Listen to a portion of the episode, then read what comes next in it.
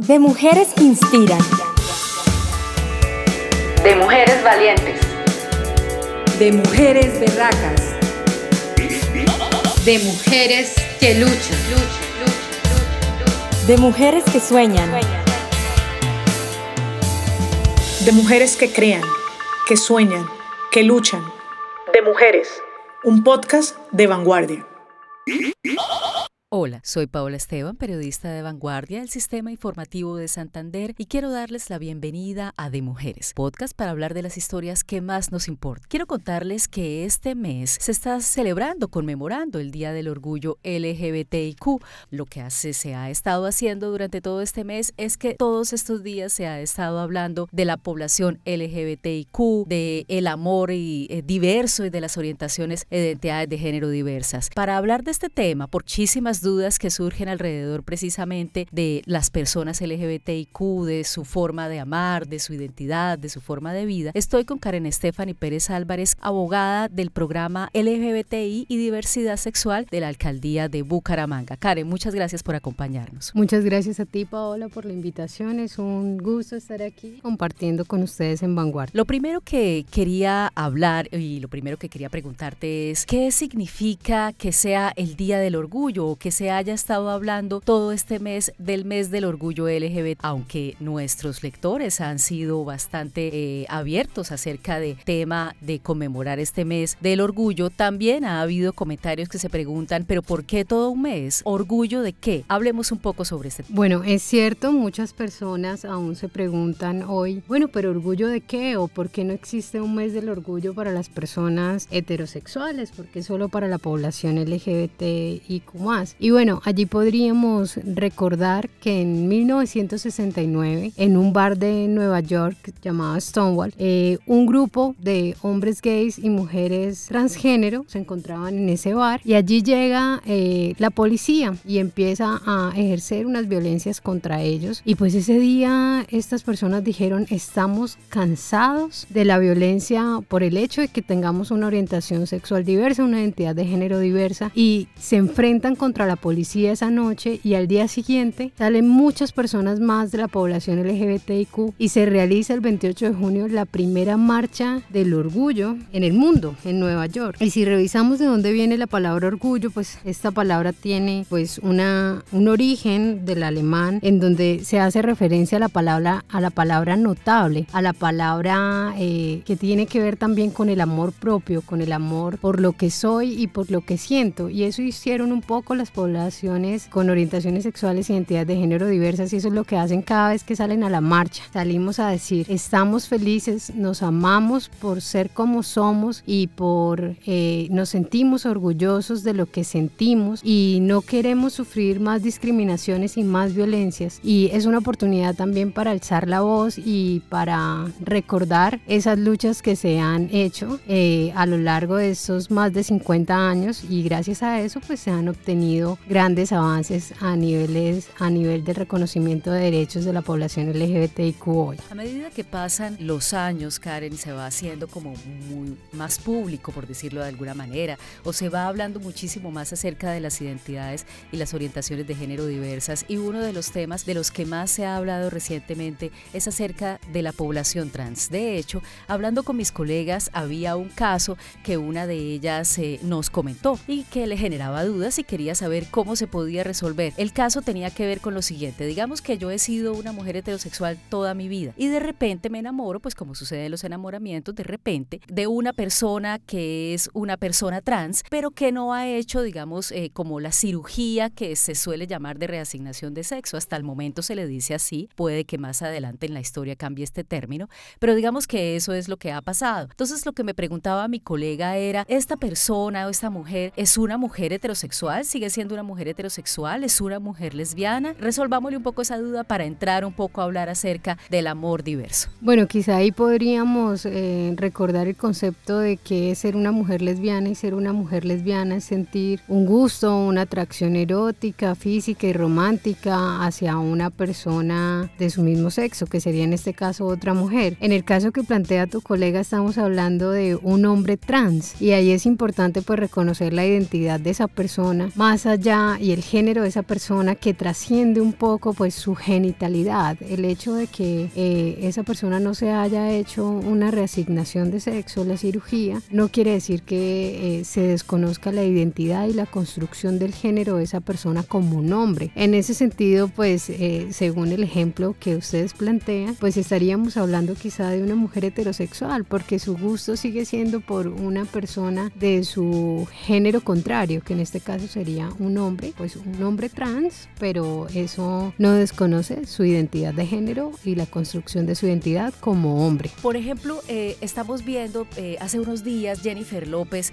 manifestó que ella quería que llamaran por pronombres neutros a su hija. Eh, em, hablemos un poco de ese tema, de las personas que no se identifican con uno u otro género. La Corte Constitucional estableció el año pasado que debía existir ese componente en la cédula, el componente no binario. Hablemos un poco de las personas no binarias, de las personas queer. Bueno, en efecto, pues contamos y crecimos con ese binario hombre-mujer y actualmente existen y siempre han existido a lo largo del tiempo personas que han estado en disconformidad con el género. Son personas pues cuya expresión de género es percibida como inconsistente con las normas culturales que se esperan de su género. Entonces, en el caso de las mujeres pueden tener, no se reconocen como tal como mujeres, o en el caso de los hombres no se reconocen, no se sienten cómodos reconociéndose como hombres, pero esto no quiere decir necesariamente que sean personas que quieran hacer un tránsito al género contrario. No todas las personas trans están disconformes con su género y no todas las personas eh, disconformes con el género son personas trans. Entonces ahí es donde nacen pues estas personas que tienen un género no binario, que es el caso que tú planteas de elige de Jennifer Lopez. Es una persona que pues también lo podríamos relacionar a veces con el género fluido, con las personas gender queer y tiene que ver con esas personas cuya identidad de expresión de género cambia entre lo masculino o femenino o cae en algún punto dentro de este espectro, pero no necesariamente es completamente femenino o completamente masculino. O su expresión de género va más allá de los géneros o es alguna combinación de ambos. ¿Cómo eh, sucede esto? Digamos, ¿cómo lo podemos explicar? Muchas personas les costaría trabajo pensar, bueno, pero si no se identifica como hombre, si no se identifica como mujer, ¿esto es posible? ¿Cómo se ve esto? Digamos, en la ley. Se pensaría como, bueno, entonces no es nada, es, es todo. ¿Cómo funciona un poco? Bueno, a nivel legal, eh, actualmente pues se ha avanzado mucho en el reconocimiento del derecho al libre desarrollo de la personalidad y pues allí parte como también el derecho a la identidad y a la autonomía de las personas. En ese sentido, eh, pues también lo podemos relacionar con la dignidad y es vivir bien, ¿no? Se reconoce actualmente eh, a partir de este año las personas de género no binario, se le da la posibilidad a las personas con género no binario de ponerlo en el componente de sexo de la cédula, como tú decías y como tú mencionabas, y también se les da la posibilidad a las personas trans de no poner la M de, la F femenino o la M masculino, sino poner una T. Eh, hemos avanzado en derechos, sin embargo, tenemos el reto aún de la estigmatización social que continúa. En ese sentido, pues las personas que que, de pronto no encajan en ese binario hombre-mujer o las personas trans actualmente sufren múltiples eh, discriminaciones y violencias en razón a sus identidades diversas. Pero esto tiene que ver precisamente eh, con la identidad, ¿no? Que es diferente a la orientación sexual. Expliquémosle un poco eso a nuestra audiencia. Claro, la orientación sexual tiene que ver más con, con los sentimientos, con los gustos, con el gusto físico, erótico, romántico o sexual que yo pueda sentir hacia otra persona, ya sea una persona de mi mismo sexo, de mi sexo, de mi género contrario, o ya sea sin, sin este, tener en cuenta pues eh, que sea de mi mismo sexo, mi género contrario, sino que me gustan las personas y ya. Entonces la orientación tiene que ver con los sentimientos y con los gustos y la identidad de género tiene más que ver cómo yo me percibo y cómo construyo mi género, porque en últimas pues el género es una construcción. Esas como una de las, de las cuestiones que más causa dudas. Digamos que uno puede elegir el género con el que quiere identificarse o si no quiere identificarse con algún género y eso legalmente es válido. Claro, legalmente es válido. Eh, legalmente pues se reconocen los derechos de las personas transgénero acá en Colombia y se reconocen también los derechos de las personas, pues se han empezado a reconocer a partir de este año que nace esta sentencia donde le permite a las personas de género no binario poner ese componente en su cédula. Sin embargo, pues tenemos que avanzar, como te decía, a nivel social. Hemos avanzado en derechos, pero es necesario también hacer esa pedagogía de derechos porque muchas personas no conocen que, que existen estos derechos y ni siquiera a veces saben que la discriminación en Colombia por razones eh, incluso de hacia las personas de la población LGBTIQ es un delito. Entonces, pues es importante empezar a realizar una pedagogía de derechos y una pedagogía de género para que las personas empiecen a comprender un poco qué es el género, qué es una orientación sexual diversa, por qué los LGBT salen a la calle a marchar en junio o esto, por qué eh, salen con orgullo, qué es esto el orgullo. Y pues qué chévere tener esta oportunidad de estar aquí conversando hoy del tema porque esa es un poco la idea, que podamos empezar a conocer y empezar a transformarnos para ir erradicando esas violencias por prejuicio que hoy aún existen eh, en el país. No hace unos meses veíamos esas noticias que salieron de manera sistemática, esos crímenes de odio que se estaban realizando hacia eh, los hombres gays en, en, la ciudad de Medellín. Entonces, eh, lo que revisamos y lo que vemos es que la violencia continúa y por eso estamos poniendo todos estos temas en debate. Esta es una pregunta poco agradable pero pedagógica. Digamos que yo sea una persona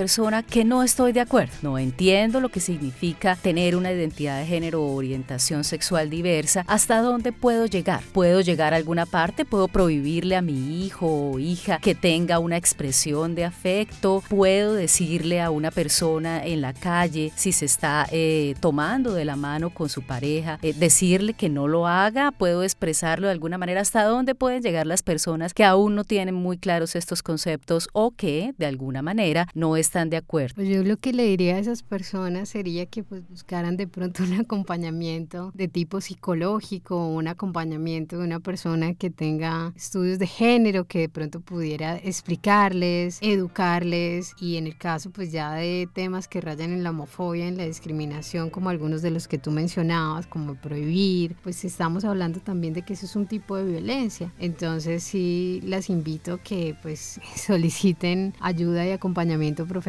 porque pues no pueden estar haciendo esto. Lo tenemos aquí en Bucaramanga. ¿A dónde puede acudir una persona que tiene una orientación sexual e identidad de género diversa y que sufre estas discriminaciones en su trabajo? Quizá lo excluyen un poco o lo excluyen definitivamente. Eh, el vecino le raya la pared porque ve que tiene una pareja. ¿Qué pueden hacer las personas? Bueno, las personas que sufren discriminaciones en razón a su orientación sexual, las identidades de género diversas o las mamitas y papitos que tienen un hijo o una hija que tiene una expresión de género diferente eh, o han expresado que tienen una orientación sexual diversa o una identidad de género diversa, pues les queremos decir que no están solos, no están solas. Actualmente la alcaldía de Bucaramanga a través de la Secretaría de Desarrollo Social cuenta con un programa que es el programa de diversidad sexual y LGBTIQ. Allí pues estamos un equipo profesional, un equipo conformado trabajadores y trabajadoras sociales, una psicóloga, quien les habla, que es la abogada del programa. Y aquí estamos nosotros para servirles, para acompañarles y para decirles que no están solos en estos procesos. Y si sufren alguna discriminación, les haremos el acompañamiento integral, tanto jurídico como psicosocial, para que ustedes puedan enfrentar estas situaciones. Porque, Paola, justamente es eso lo que queremos hacer eh, desde el programa. Queremos construir una ciudad libre de discriminación. Queremos hacer de Bucaramanga espacio, un espacio seguro para la población con orientaciones sexuales, identidades de género diversas y para todas, todos y todas. Finalmente, una pregunta más agradable. Hablemos un poco del el afecto de las personas LGBTIQ. Por ejemplo, la pansexualidad. ¿Qué significa ser una persona pansexual? Bueno, eh, me da un poco de risa esto porque mucha gente hace el chiste como, bueno, ¿qué es eso de ser pansexual? ¿Pansexual qué es? ¿Que me gusta el pan? Bueno, no, hay, hay, hay que mirar. El prefijo tiene que ver un poco con el pan, no el pan propiamente de comer, sino el prefijo pan significa todo. Y las personas pansexuales pues son personas que tienen eh, un gusto, un gusto hacia, ya sea hacia personas del género opuesto, hacia personas de su mismo género o a géneros binarios hombre y mujer. Es decir, son personas que pues tienen una orientación sexual eh, no restrictiva en ese sentido. No son ni personas estrictamente heterosexuales que gustan solamente de las personas de su género contrario, ni son personas estrictamente eh, homosexuales que gustan de su mismo género. Entonces, la pansexualidad a veces es considerada como una forma de bisexualidad, sino que pues es una persona que gusta de otra sin tener en cuenta exactamente si es de su, de su mismo género, de su género contrario, en fin. Creo que fui clara en esto o, hay alguna Está muy bien, muchísimas gracias. Karen, en efecto, muchísimas gracias por habernos acompañado, gracias por habernos explicado todos estos conceptos. Muchas gracias a ti, Paola. Y a toda nuestra audiencia, muchas gracias por haberse conectado con De Mujeres. Los invitamos a que nos sigan en redes sociales arroba vanguardia.com. De mujeres que inspiran. De mujeres valientes. De mujeres berracas. De mujeres que luchan. De mujeres que sueñan. De mujeres que crean, que sueñan, que luchan.